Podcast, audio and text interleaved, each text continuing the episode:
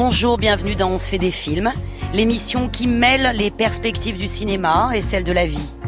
Car aujourd'hui, c'est un magicien qui recrée le réel en studio, le grand décorateur Alexandre Tronner. Une vie entière à changer les décors de nos toiles, à faire de Paris une ville fantasme, à construire des immeubles et des métros pour de faux, avec Alexandre Tronner, le réel avait une sacrée gueule d'atmosphère. Guy Odissino. On se fait des films sur France Inter. Pourquoi qu'on part pas pour Toulon? Tu t'incrustes, tu t'incrustes, ça finira par faire du vilain. Et après? Oh, t'as pas toujours été aussi fatalitaire. Fataliste. Si tu veux le résultat elle-même. Pourquoi que tu l'as à la caille On n'est pas heureux tous les deux? Non. T'en es sûr? Oui. T'aimes pas notre vie? Tu l'aimes, toi, notre vie? Faut bien, je m'y suis habituée.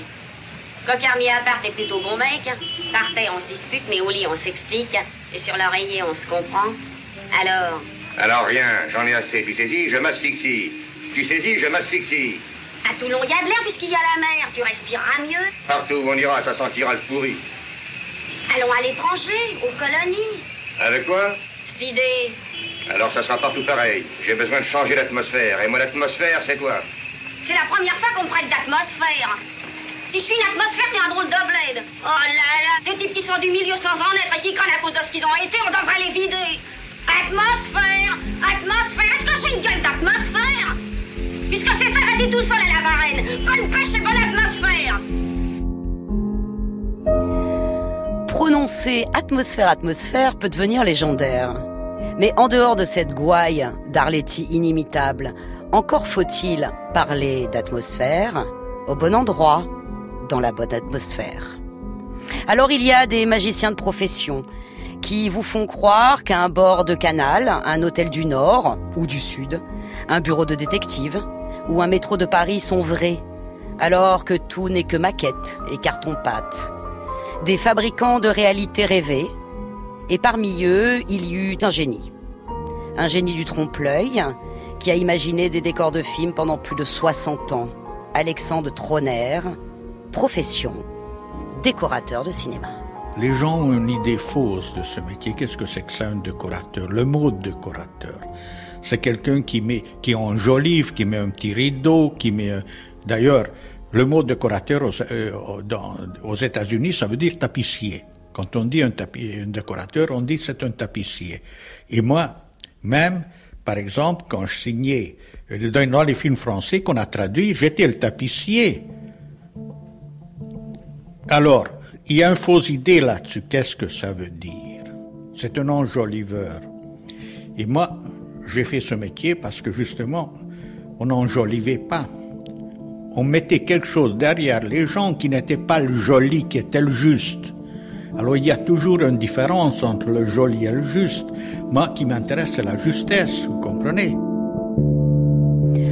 Hongrois de naissance, Alexandre Tronner s'est imposé donc comme le plus célèbre des décorateurs du cinéma français. Son nom reste indissociable du fameux réalisme poétique des films de Marcel Carnet et Jacques Prévert, où il reconstruisait le réel en studio. Il fut aussi le modeleur des univers d'Orson Welles, de Billy Wilder ou de Luc Besson, et donna à Paris ses plus beaux atours de cinéma. Sandor Tronner, né le 3 août 1906 à Budapest, en Autriche-Hongrie. En 1923, il est admis à l'école des beaux-arts de Budapest, section peinture, mais sous un numerus clausus qui ne dit rien qui vaille. Je suis d'origine juive et mon père était tailleur.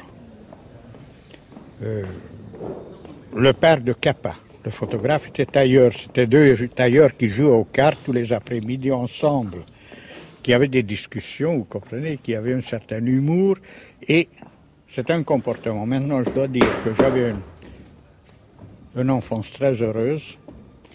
Euh, j'ai jamais eu de problème avec mes études. J'ai fini mes écoréales. J'étais assez brillant sans, sans m'efforcer ou sans faire quoi que ce soit comme effort. Vous comprenez? J'avais des copains avec, euh, que j'ai beaucoup aimés, avec qui on a traîné.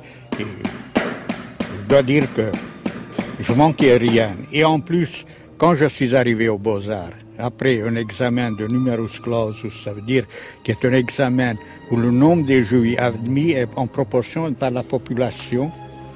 Exact, ça veut dire s'il y a 100 juifs élus, ça veut dire qu'il y a nombre de, de, de proportions, c'est 1 à 100.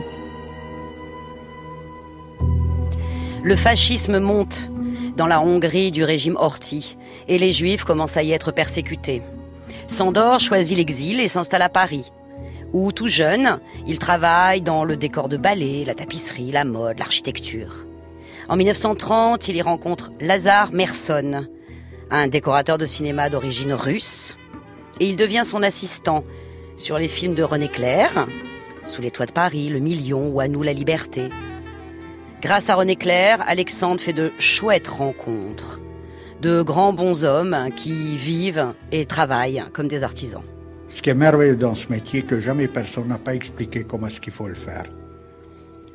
Et la grande question reste, et on dit, la seule chose qu'on peut faire, c'est faire autrement. Maintenant, l'expérience, évidemment, ça profite, ça donne une flexibilité, ça donne une aisance. Mais jusqu'à aujourd'hui, je vous dirais, moi, je, ne sais pas qu'est-ce que je dois faire demain ou qu'est-ce que je ferai demain. Euh, j'ai commencé avec, euh, c'était le fin de Toit de Paris et c'était surtout la préparation de millions. À cette époque, les gens qui travaillent étaient très proches. Ça veut dire René Clair a vécu au studio avec tous ses collaborateurs. On prenait le repas ensemble, vous comprenez, on sortait pas. Finalement, on rentrait samedi, dimanche euh, pour voir la famille un peu, pour changer le linge. Mais autrement, ça discutait, l'opérateur discutait ses problèmes pendant le repas, les amis venaient, on discutait, je voyais Bunuel qui apparaissait, euh, qui était un peu ami avec Claire, euh, j'ai rencontré les frères, frères Prévert. Et je suis devenu tout de suite ami avec, avec les frères Prévert, surtout avec Jacques, qu'on a découvert qu'on est des voisins et on s'est fréquenté continuellement. Le Paris d'Alexandre Tronner est celui des quartiers populaires et des balles sous les lampions. Mais il peut aussi vous recréer au studio pâté de Joinville-le-Pont un Londres plein de brume et de mystère. Comme dans le deuxième film de Marcel Carnet en 1937, Drôle de drame. Nous sommes donc à Londres, ou en tout cas on le croit, en 1900. Irwin Molineux, Michel Simon, écrit sous le pseudonyme de Félix Chapelle des romans policiers qui ne sont pas vus d'un bon œil par son cousin, l'évêque de Belfort, Archibald Soper, Louis Jouvet. Décor particulièrement réussi, le quartier chinois de Londres, Limehouse, que Troner connaissait. Mais avec les souvenirs, ce qui est bien, c'est qu'on peut les repeindre. Parce qu'au fond, comme moi, je ramène mes éléments, ça veut dire qu'est-ce que je veux montrer? Quand je dois montrer une maison, une rue, une salle à manger, je sais pas, un grenier. Il faut qu'on rassemble un grenier, une salle à manger, etc.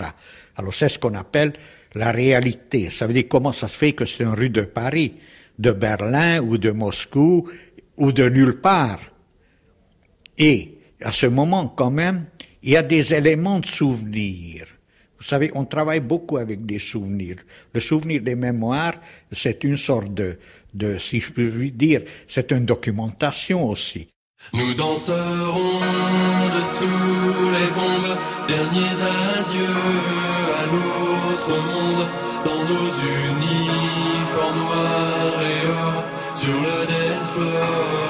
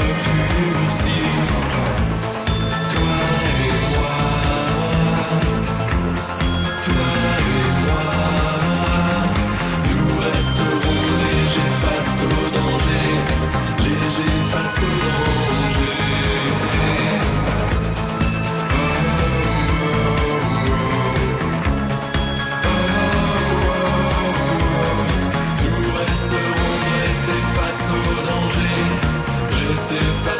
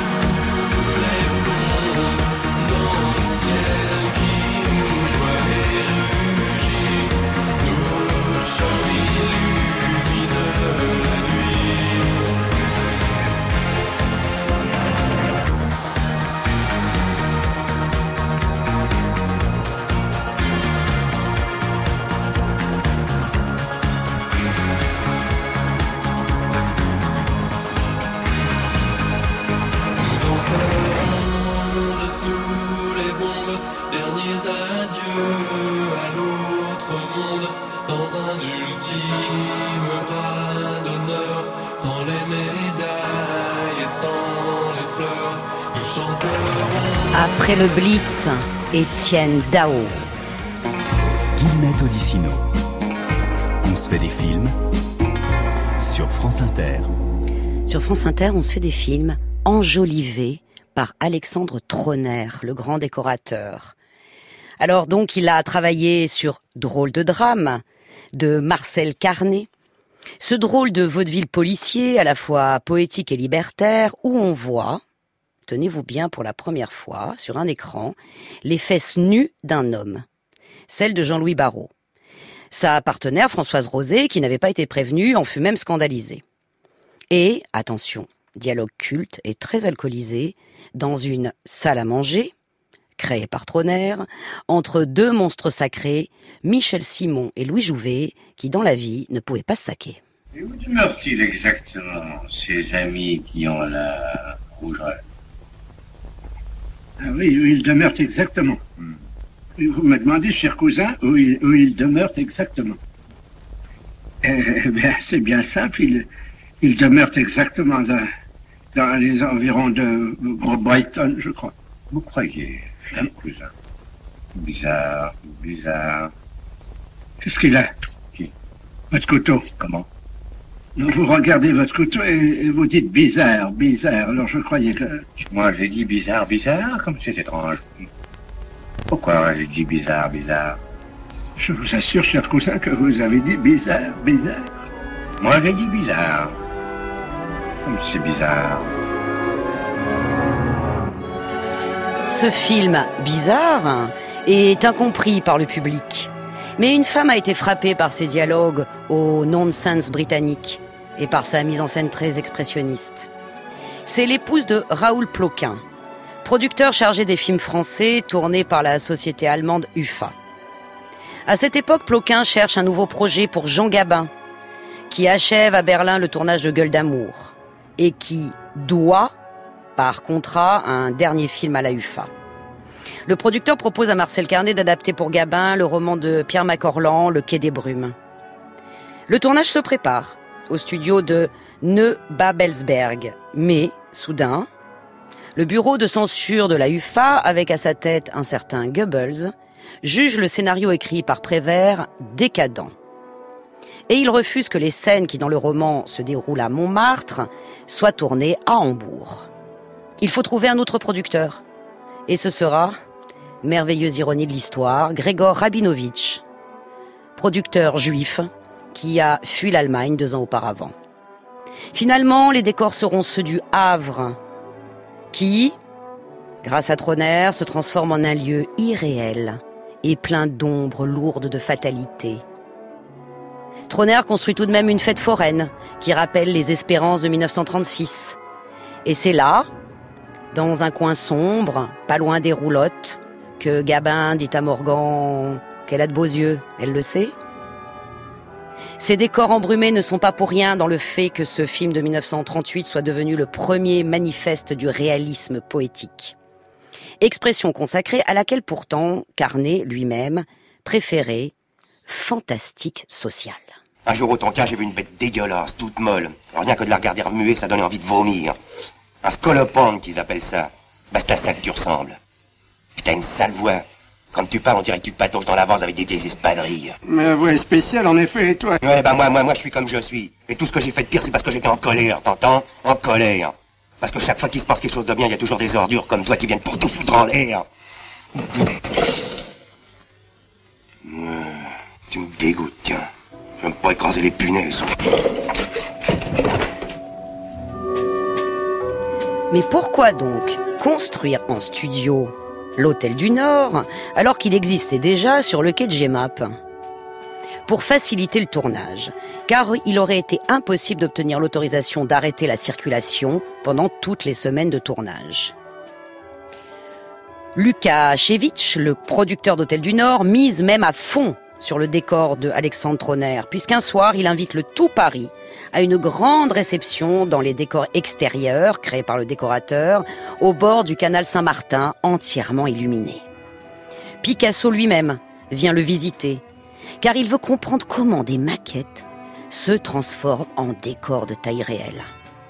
Avec Troner, décor extérieur ne signifie pas décor naturel. Il n'y a rien de mieux que ce canal, ce pont, cette écluse de toile peinte pour parler d'atmosphère. Il y a toutes les raisons, après, de considérer le jour se lève, toujours de Carnet et Prévert, comme le plus beau drame du monde.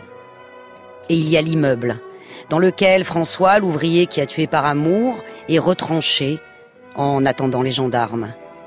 Alexandre Troner finit par convaincre le producteur, inquiet pour son budget, de construire en plein faubourg ouvrier ce décor de cinq étages, avec la chambre de Gabin tout en haut.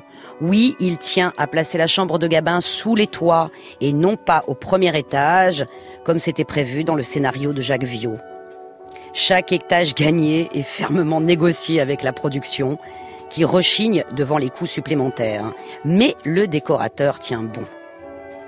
Marcel Carnet, lui, de son côté, exigea que la chambre possède réellement quatre murs, et non trois, comme il est d'usage, par, par commodité sur les tournages, pour accentuer la claustrophobie, même si cela a forcé les techniciens à toutes les contorsions. Et cet immeuble est un des éléments essentiels de la dramaturgie du film. Qu'est-ce que vous regardez? Qu'est-ce que vous guettez tous? Hein? Qu'est-ce qu'il a? Il est devenu fou? Il va se foutre par la fenêtre. Qu'est-ce qui se passe? Il est à sa fenêtre Mais qu'est-ce qui se passe, hein? Je peux pas une mettre curieuse, moi. Qu'est-ce que vous attendez? Ah, vous attendez que je saute? Ah! Euh, Un assassin reste intéressant, un assassin. Je suis un assassin. Mais oui, je suis un assassin. Mais les assassins, ça court les rues. Il y en a partout. Partout, tout le monde tue. Tout le monde tue un petit peu seulement. On tue en douceur, alors ça se voit pas. C'est comme la sable, c'est en dedans. Là, en dedans. Alors foutez le camp Foutez le camp, allez-vous-en. Rentrez chez vous, vous lirez ça dans le journal. Ça sera imprimé, tout sera imprimé, tout. Et puis vous le lirez, et puis vous le croirez, parce que dans les journaux on raconte tout, hein. Ils sont bien renseignés les journaux. Allez, foutez le camp, allez, vous allez attraper froid, dépinez-vous. Juif hongrois, Alexandre Troner est obligé de se cacher pendant l'occupation. Et il se cache dans les montagnes, près de Tourette-sur-Loup, grâce à son ami Jacques Prévert. C'est donc dans la clandestinité, avec l'aide du chef d'écho officiel, André Barzac, qu'il conçoit au studio de la Victorine à Nice le décor du Paris des années 30, du boulevard du crime des enfants du paradis. Paris est tout petit pour ceux qui s'aiment comme nous d'un aussi grand amour. Paris n'est plus une ville, c'est une création artistique. Ah, vous avez souri? Ne dites pas non, vous avez souri. Ah, c'est merveilleux. La vie est belle. Et vous êtes comme elle, si belle. Vous êtes si belle, vous aussi. C'est drôle, on dirait que vous avez couru. Oui, après vous. Après moi? Et vous venez à ma rencontre Mais justement, je vous ai vu tout à l'heure. Alors vous comprenez, le choc, l'émotion, le temps de me décider. Et vous étiez déjà loin. Alors? Alors? Alors comme j'ai horreur de suivre une femme, j'ai couru pour vous dépasser. Et précisément venir à votre rencontre. Et maintenant, je ne vous quitte plus. Où allons-nous? C'est tout simple. Vous allez de votre côté, moi du mien. Mais c'est peut-être le même. Non, Oh, pourquoi? Parce que j'ai rendez-vous. Au rendez-vous, destin tragique. Voilà seulement deux minutes que nous vivons ensemble et vous voulez déjà me quitter. Oh, et me quitter pourquoi Pour qui? Pour un autre, naturellement. Et vous l'aimez, hein, cet autre Oh, moi, j'aime tout le monde. Eh bien, voilà qui tombe à merveille, je ne suis pas jaloux. Mais lui, l'autre, il est un jaloux. Est-ce que vous en savez? Oh, ils le sont tous, sauf moi.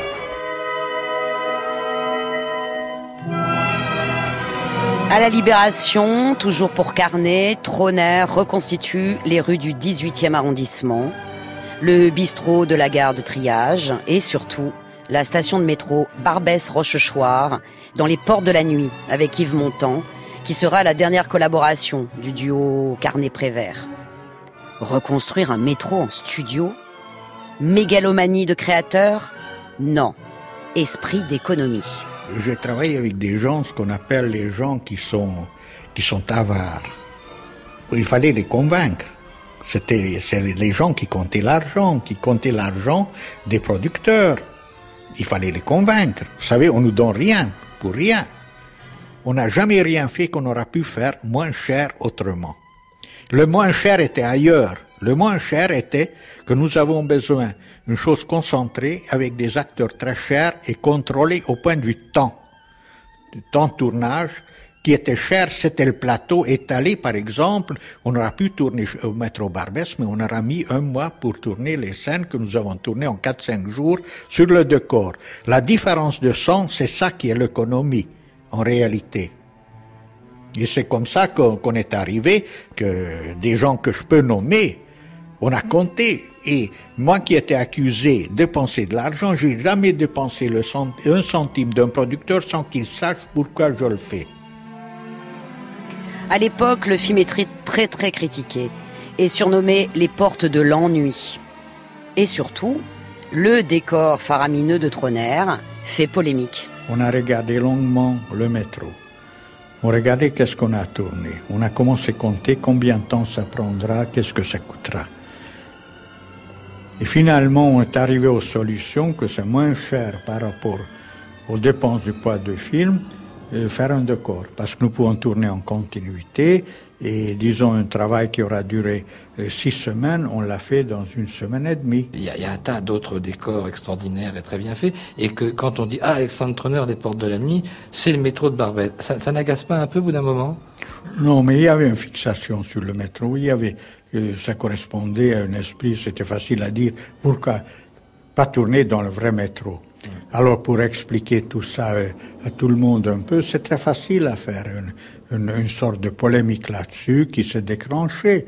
Bon, qu'est-ce que vous voulez J'ai porté le poids de ça parce que, en réalité, tout ce que j'étais responsable, que je l'ai fait, ce que j'ai fait. Mais personne n'a dit à cette époque comment est-ce qu'on peut faire autrement.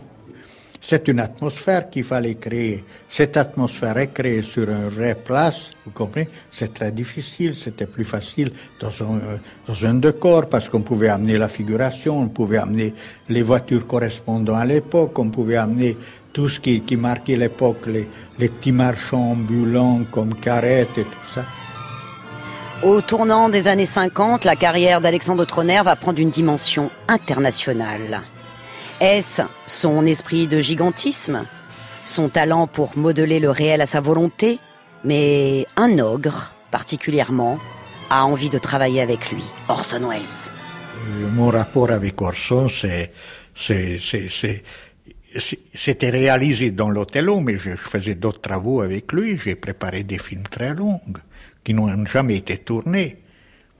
J'ai préparé un, Cyrano de Bergerac sur lequel j'ai travaillé un trois quarts d'année qu'on devait réaliser pour Corda et qui est entièrement dessiné, même façon, parce qu'il fallait expliquer à Orson qu'est-ce que c'était le Paris de Louis XIII. Et après, je devais faire un mille et une nuits avec lui. Je devais faire un Ulysses avec lui. Il conçoit donc le vaste palais d'Othello pour Orson Welles. Mais avec ce genre de cinéaste, il faut savoir voyager, improviser, s'adapter. Mais Troner a suffisamment de ressources pour sauter d'un siècle à l'autre. Et même une fois, après beaucoup de voyages, et le Maroc qui est trouvé comme décor, il faut encore improviser, car nécessité fait loi.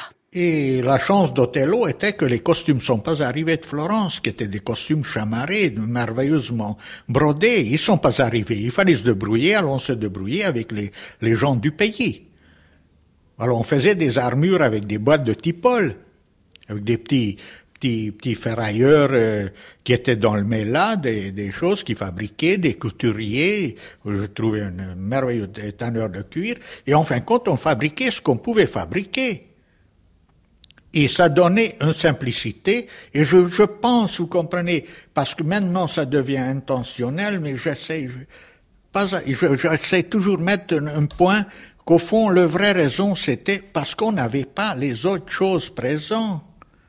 Et quand les autres choses sont arrivées, on s'est aperçu que ça détonne tellement qu'on l'a mis sur la figuration. Les derniers figurants ont porté les costumes de Peruzzi de Florence.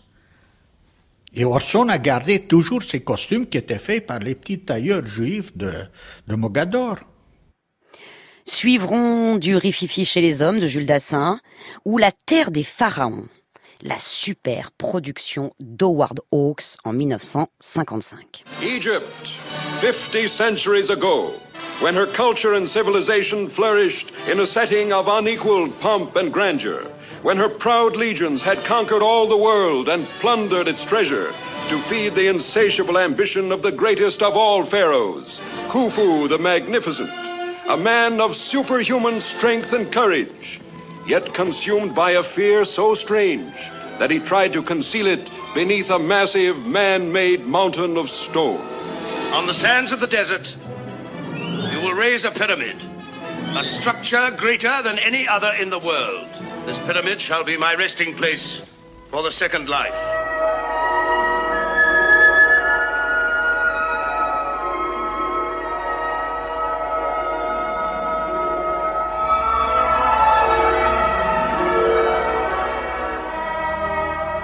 Je dois dire que j'ai eu la chance de connaître un, égyptologue que j'ai beaucoup aimé, d'ailleurs qui est toujours là-bas, qui est Philippe Loher. Philippe Loher était à cette époque à Saqqara, il était le conservateur de Saqqara. C'était un ami et on a parlé, vous comprenez, on a parlé beaucoup, on a appris beaucoup de choses. Les façons fermeture des pyramides, parce qu'il n'y a pas deux qui sont fermées pareillement. Et on a envisagé toutes les possibilités, vous comprenez, le feu, l'eau, le- etc. Et on est arrivé à celui-là parce que c'est le plus spectaculaire. On aura pu prendre autre chose, on aura pu simplement brûler le- les, piliers qui retiennent la pierre, la pierre de fermeture, qu'on appelle la pierre qui, qui ferme une pyramide. À Paris, Alexandre Ronner a rencontré Billy Wilder et a travaillé d'abord pour lui sur Ariane, où Audrey Byrne rêve en regardant les toits, évidemment faux, de Paris, ou fait fondre Gary Cooper dans une suite du Ritz. En 1958, Troner part donc travailler aux États-Unis, appelé par Billy Wilder, qui n'envisage plus de créer des univers, qu'ils soient noirs, comme dans Témoin à charge, ou à nouveau parisiens, comme dans Irma la douce, sans lui. Pour la garçonnière en 1960, Wilder lui demande de mettre en avant la solitude du personnage interprété par Jack Lemmon. Un petit bonhomme seul, noyé dans la foule. Troner a l'idée de le placer dans un bureau d'employés immense et anonyme. Euh, Il y a tout de même un décor euh, qui a marqué tous les esprits, c'est le grand décor du, du bureau où travaillent je ne sais pas combien, des centaines d'employés euh, de la garçonnière. Et c'est un décor qui fait penser d'ailleurs aussi à un autre décor qui était celui de la foule de King Vidor. Et il me semble que vous en avez parlé avec Billy Wilder. Oui, mais Billy m'a dit d'ailleurs au début, il a dit, écoute, je veux faire un tout petit bonhomme dans une foule. Et il m'a cité le film de King Vidor. Ça veut dire, c'était une sorte d'hommage à King Vidor, et moi je trouve que c'est, c'est, joli. Il a dit, je veux faire un tout petit bonhomme dans les emmerdements comiques qu'il peut avoir dans une énorme foule. Alors il me dit, il faut un bureau lui est là-dedans, mais il faut faire le plus grand bureau possible qu'on peut photographier. Alors on est allé chercher un peu des bureaux à New York.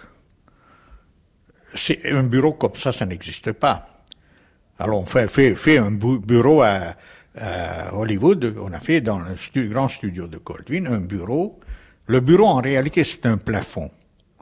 C'est un plafond en perspective qui était éclairé par des variations. En dessous, on a mettait les, les tables, en fin de compte, les employés, on les a rangés, on a fait une sorte de euh, perspective visuelle. Et il fallait que ça, ça, ça comme la mer, ça soit l'étendue. Troner construit aussi des tables de plus en plus petites pour augmenter encore l'effet de perspective et fait même jouer dans le fond des enfants ou des nains. Et il remporte l'Oscar des meilleurs décors. Allô, monsieur Dobiche. Baxter, au 19e étage. Oh, bras d'amour J'allais justement vous téléphoner. Je m'excuse pour le gribouillage sur votre mur. Vous comprenez, la petite a prétendu que Picasso n'avait jamais su peindre, et elle l'a démontré. Laissez Picasso. Ce qui m'ennuie le plus, c'est la clé de mon appartement que vous deviez glisser sous le paillasson. Mais je l'y ai glissé. Je sais que je l'ai remise moi-même sous votre paillasson. Ah oui, il y avait une clé sous le paillasson, mais ça n'était pas celle-là. Ah non? Elle est bonne, dites donc. C'est pas étonnant qu'en arrivant au bureau, j'ai pas pu entrer. Et cette nuit, j'étais à la porte de mon appartement. Or, à 4 heures du matin, j'ai dû réveiller la gérante et me lancer dans un tas de détails. Ça, c'est grotesque. La clé, je vous la fais descendre. Et à propos d'avancement, j'enverrai tout de suite le rapport convenu à Monsieur Sheldrake au personnel. Je ne serai pas surpris que vous ayez de ces nouvelles avant la fin de la journée. Merci, monsieur Dovich.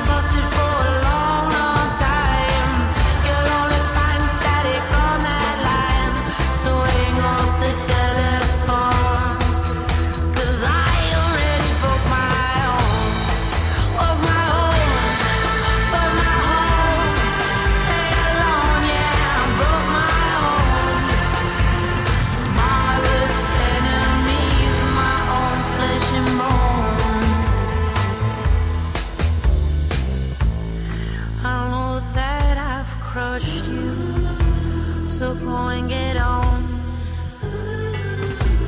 And I have crushed myself too. I hope it wasn't wrong.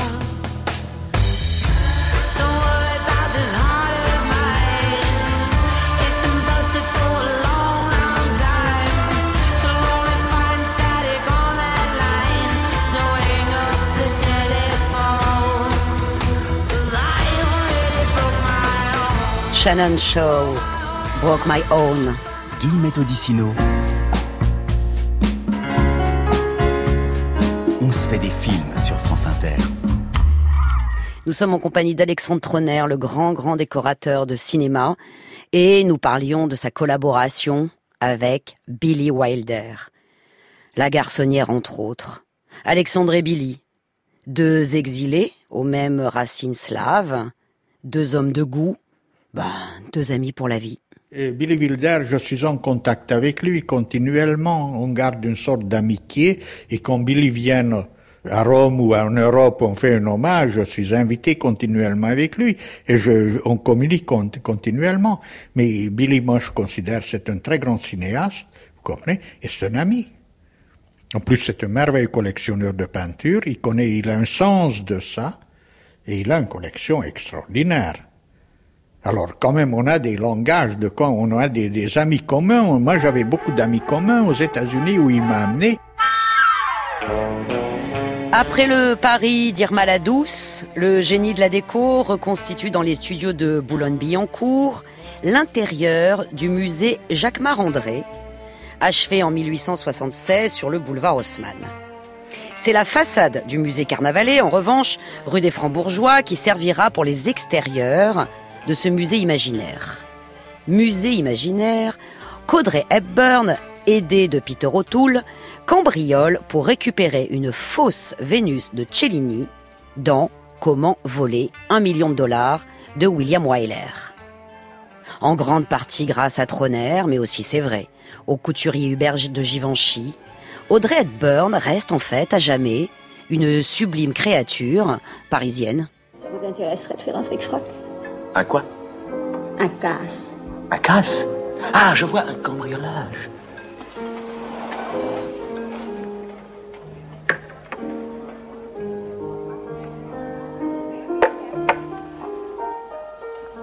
C'est quel turbin, poupée? C'est pas du facile. Ça me botte. Affranchis-moi, je marche. Le Kléber Lafayette, mon bonhomme. Non, je marche plus. Pourquoi ce musée spécialement La Vénus de Cellini. Votre. Votre Vénus de Cellini Eh bien, ce n'est pas la mienne à la lettre, c'est un objet de famille. En tout cas, ça ne devrait pas vous regarder. Vous allez. Vous allez la voler? Pourquoi? C'est un gag publicitaire ou quoi? Seigneur, non, elle a beaucoup de valeur. Elle vaut un million de dollars. Je sais, il y a aussi un million de policiers qui montent la garde. Ça nous met à environ un dollar le policier, merci. Ils ne valent pas cher, mais tout de même. Vous ne voulez pas le faire, là Non.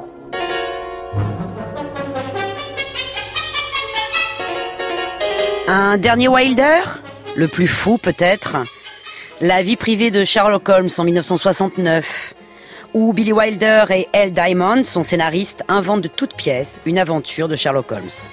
Enfin, plutôt quatre aventures de Sherlock Holmes. Un chef-d'œuvre d'humour, mais très fidèle à Conan Doyle, où on ne vous dit rien d'autre. Wilder réussit aussi l'une des scènes les plus poignantes de l'histoire du cinéma avec la simple silhouette d'un parapluie. L'Angleterre victorienne y est évidemment idéalisée par Alexandre Troner. De Baker Street jusqu'aux landes écossaises brumeuses, il joue avec les plus beaux clichés, la plus belle imagerie commune, plutôt que d'obéir à une reconstitution documentée et précise. Il est ce qu'on appelle, et qui n'existe pas vraiment en France, le directeur artistique du film. Quand vous rentrez à l'improviste à la maison, vous devriez avoir l'amabilité de m'en avertir. J'aurais fait retirer une oie et j'aurais mis quelques fleurs à votre intention. Ma chère Madame Hudson, les criminels sont souvent comme les rhumes de cerveau. Inopinés, on ignore quand on les attrape. Je vais défaire vos valises. Tenez, je reçois les épreuves du Strand Magazine. Il publie La Ligue des rouquins. C'est impressionnant. Voulez-vous voir comment je l'ai traité? Je ne saurais attendre, je suis persuadé d'y trouver toutes sortes de choses fascinantes sur cette affaire que j'ignorais encore auparavant. Qu'entendez-vous par là? Allons donc, Watson, vous devez admettre que vous avez une tendance au romanesque. Vous prenez mes simples exercices de logique et les embellissez. Vous vous laissez aller à broder dessus, vous les exagérez. Ah, je au rejette cette accusation. Oui, selon vous, je fais 1m93 quand j'en fais à peine 86. Je n'ai seulement qu'une petite licence Vous littéraire. m'avez affublé de cet invraisemblable costume dont le public s'attend maintenant à me voir revêtu. pas mon fait, c'est l'illustrateur qui vous accuse. Vous faites de moi un vrai virtuose du violon.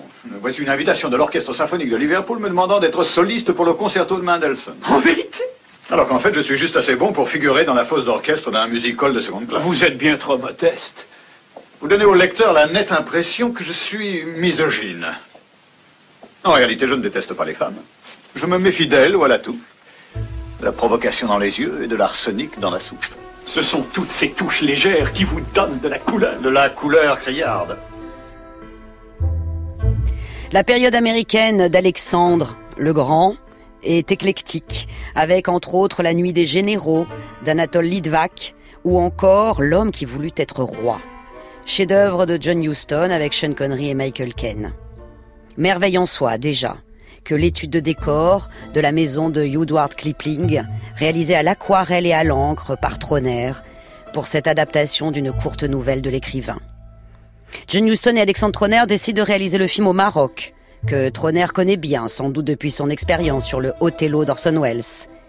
Le film lui prit une année entière, entre les repérages, les trois mois de préparation à Londres, les trois mois de construction des décors et le tournage. Le plus difficile fut la ville qu'il fallait construire de toutes pièces avec un temple grec. Troner cherche une colline bien éclairée par le soleil pour construire le temple. Il doit faire très attention à la topographie.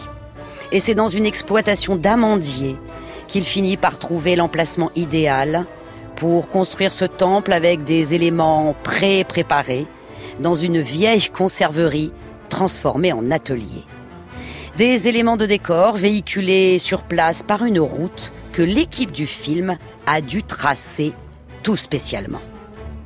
Cette unique collaboration avec John Huston vaudra à Troner d'être à, nouveau- à nouveau nommé à l'Oscar en 1976 de la meilleure direction artistique. What does Sikandar a god, come here long ago from the west. Yeah, that'll be the Greek bloke Brother Kipling told us about. Alexander. Alexander Sikandar. Here. Alexander. He builded great city, Sikandar Gul, high in mountains, sit on throne. All peoples worship him. Then one day time comes, he say he must go to east. People pull their hairs out, tear clothes. So Sikandar promised to send back son. 328 BC. Encyclopedia said. Soldiers saw arrow go into Danny's chest, him pluck it out, and not bleeding. So? So, son of Sikandar. They think I'm a god? Finalement, Alexandre Troner revient en France. Il dira La Californie était merveilleuse, mais il n'y avait pas de saison. Il rejoint donc son ami Prévert en Normandie et sa pluie sage et heureuse. Et dès son retour, il travaille pour Joseph Lozé, qui a besoin pour Monsieur Klein d'un riche appartement rue du Bac dans le 6e arrondissement, d'une salle des ventes, d'un café interdit aux juifs, des locaux du journal des informations juives, de bureaux à la préfecture de police, d'un cabaret à Pigalle et d'une station de métro, entre autres.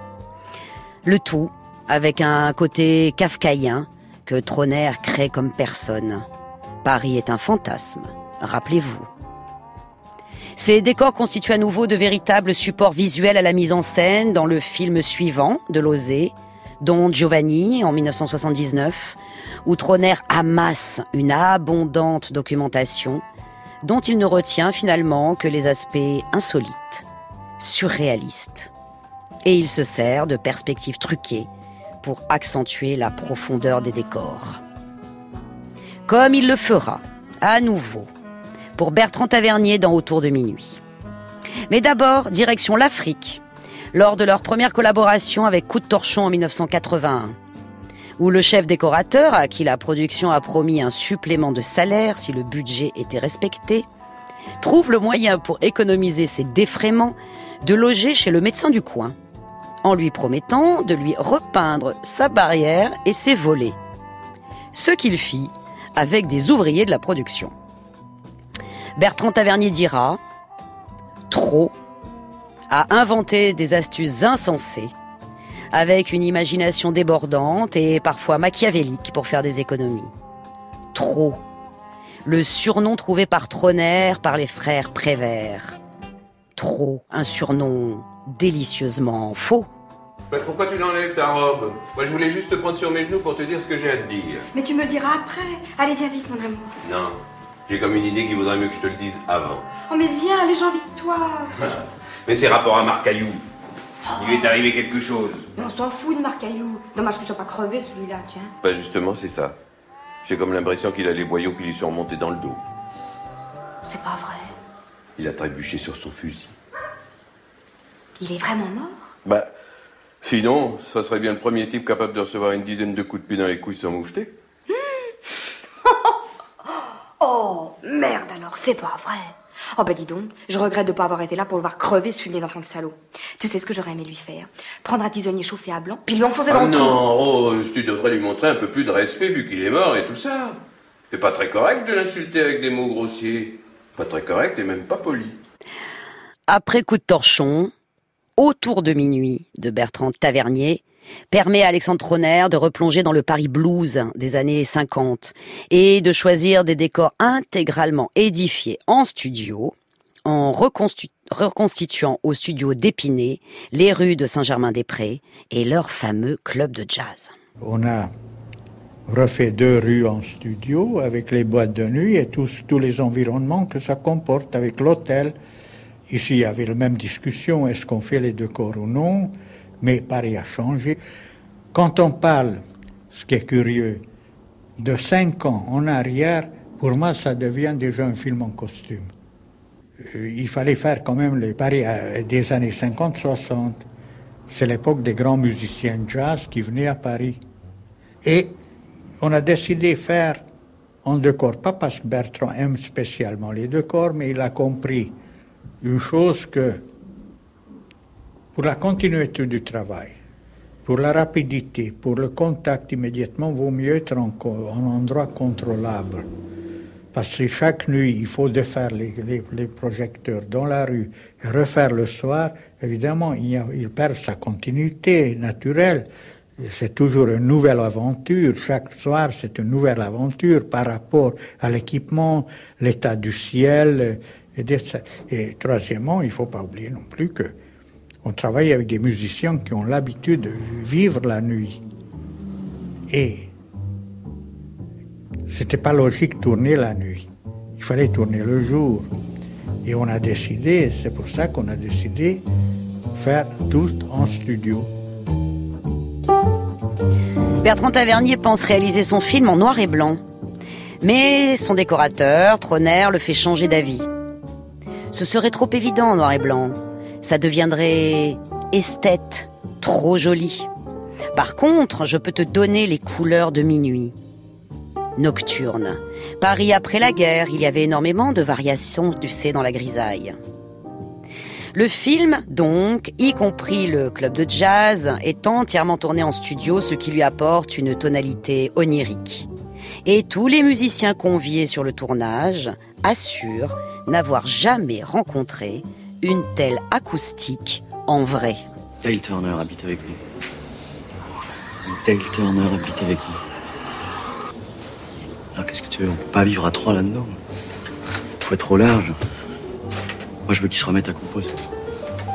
C'est un type ex- extraordinaire. Si jamais j'arrive à respirer, à bouger rien que ce bras-là, c'est uniquement parce que des types comme Dale Turner existent. Depuis que je le connais, je travaille le double, je suis prêt à tout sacrifier pour lui. Personne ne m'a jamais inspiré comme lui. Je veux qu'il vive décemment, tu vois. Je veux que le plus grand joueur de sax du monde puisse vivre décemment. Pour Bérangère et moi, tu le trouvais très bien cet appartement. Tu t'es jamais posé la question si on y vivait décemment Tu y vis plus de toute façon. Alors, bon. Va ça te demande comme à une copine, comme j'ai demandé à mes copains. Entre les deux films de Tavernier, Troner a mêlé les inspirations sur Ciao Pantin de Claude Berry, filmé en extérieur naturel à Belleville et dans des studios improvisés dans des entrepôts désaffectés de la région parisienne. Joe Pantin, c'était c'était différent dans le sens Claude Berry, justement, comme vous dites, il voulait revenir à cet romantisme, mais moderne, et y retourner dans un quartier que nous avons beaucoup fréquenté à l'époque. Et quand il m'a demandé, on devait construire un énorme décor qui était le garage. Vous savez, le poste d'essence par, par garage. Mais le poste d'essence, en- tout ce qu'il y avait, c'était tout ce qui tous les arrivées de motos qui étaient autour et de voitures. Le décor, c'est les voitures qui se déplacent dans la rue. On aura pu résoudre le problème quand on a eu de la chance de trouver cet endroit qui était euh, voué à la démolition. Bon, ça c'est pour un décor, ça veut dire j'ai- coupé le décor en morceaux d'une telle façon que, ça tournable. Et on a pu isoler. En réalité, on a fait un studio avec. Quelle est la différence entre un studio et un décor dans la rue? Que le studio isole tout, tous les, il vous élimine tous les éléments gênants. Alors ça a été ça. En plus, Claude qui connaît tellement, tellement bien le quartier, tous les rencontres qu'on avait justement pendant cette aventure dans laquelle on s'est plongé comme Ulysse se plonge dans son, son cauchemar de nuit, alors ça formait le film. Petit à petit, un film se forme. Je te remercie, sans toi, j'aurais bouffé froid. Ouais. Moi aussi j'avais faim, mais y a plus rien d'ouvert à cette heure-ci dans le quartier. Hmm. Combien je vous dois? 10 francs. Non. Ah non, je bois jamais d'alcool. C'est ta religion qui l'interdit Quelle religion? Bah, les Arabes, ça boit pas d'alcool, non? Mais, euh. Arabe, c'est pas une religion? Ah bon, je croyais. T'es pas arabe, toi? Euh. Pas tout à fait. À moins que tu sois arabe ou marocain, je m'en fous. hein. Mais. Vous vous emmerdez pas à passer toute vos nuits comme ça, euh, tout seul Pas tout seul. T'habites le quartier Ouais. À 100 mètres. Pas loin.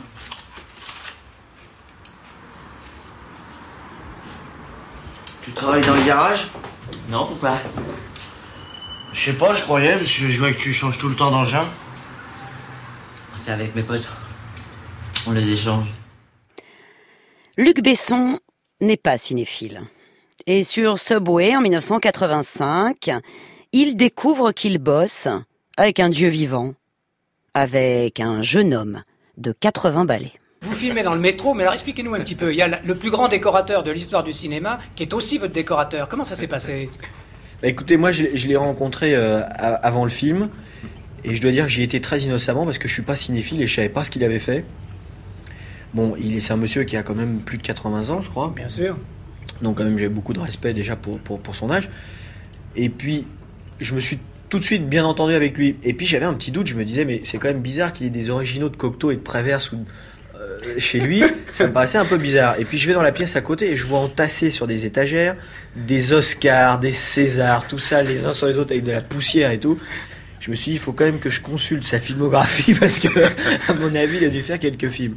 C'est là que j'ai appris qu'il avait été décorateur d'Orson Welles, de, de tous ces gens. Les enfants du paradis. Les enfants du paradis, euh, de John Huston, de, bon, euh, ce qui est impressionnant.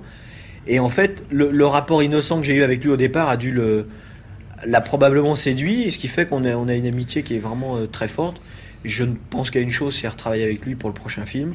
Et puis, euh, et puis il y a une chose essentielle, c'est qu'il a dans sa tête, je veux dire, il a 25 ans, hein, il a une modernité qui est insensée.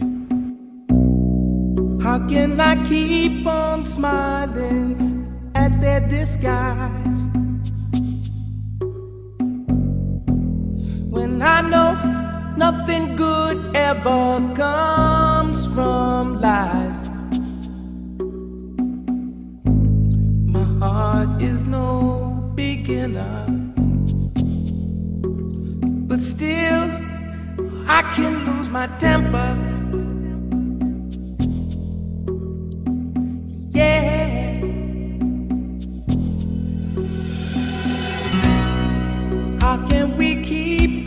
Watching that fucking TV?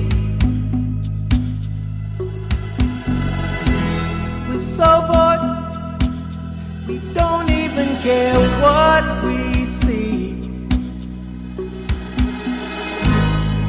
Takes our strength away and never, never shows us the way. No, but I think I know the answer.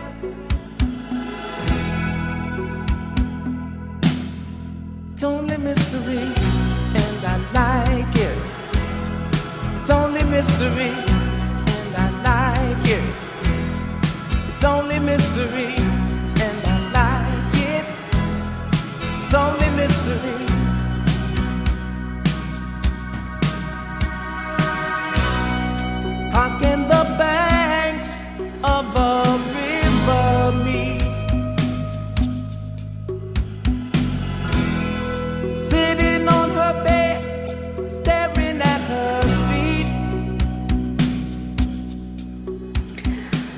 Alexandre Troneur, peintre de cinéma, magicien de la perspective, sublimateur du réel, réinventeur de Paris, s'est éteint tranquillement à l'âge de 87 ans. Peut-être un pastel à la main. Il est enterré dans le petit cimetière d'Ormonville-la-Petite, dans la Manche, aux côtés de son ami Jacques Prévert. La tombe est toute simple. Une pierre tombale envahie de mauvaises herbes. Tout de même. Un décorateur d'aujourd'hui pourrait peut-être y faire un tour, y ajouter une perspective de paradis. Pendant que là-haut, Alexandre, lui, doit encore être en train de se demander comment repeindre le ciel en mieux.